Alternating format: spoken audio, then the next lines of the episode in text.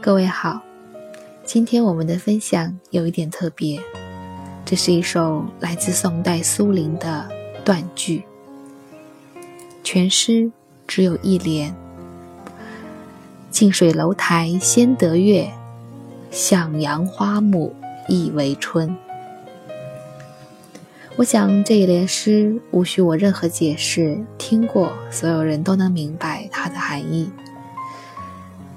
能够从简简单单的自然景物当中悟到人生的真谛，实乃不易。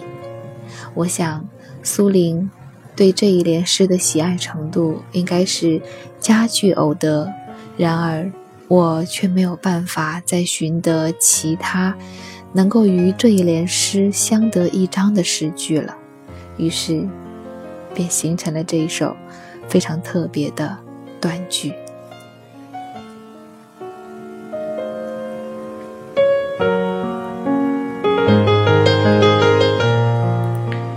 其实要这样做是有一点风险的，更是需要诗人的勇气的。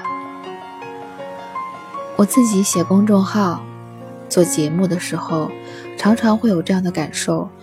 今天我真的没有太多的话想说，只有那么一句两句，一段两段，字数真的很少，时长真的很短。那这个节目还要不要播出去？这篇文章还要不要发出去呢？如果播了一篇很短一两分钟的，会不会让别人失望？如果发出去一篇文章只有一两百字？会不会让大家失望？可是，真正失望的是别人，还是你自己？然而，如果你觉得内容太少会让别人失望，会让自己失望，那么勉勉强强、努力的将一些根本不够优秀的内容贴在后面。贴在那些对你来说是佳句偶得的篇章背后，就不是失望了吗？你会对那篇文章，会对那期节目感到满意吗？也许我们每一个人都应该自省。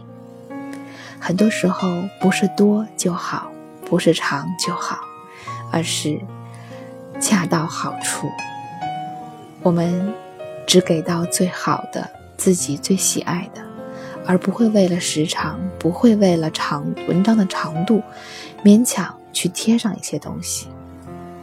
这就是我今天想跟各位分享的断句：“近水楼台先得月，向阳花木易为春。”只有短短的一联又怎样？不妨碍它成为千古名诗。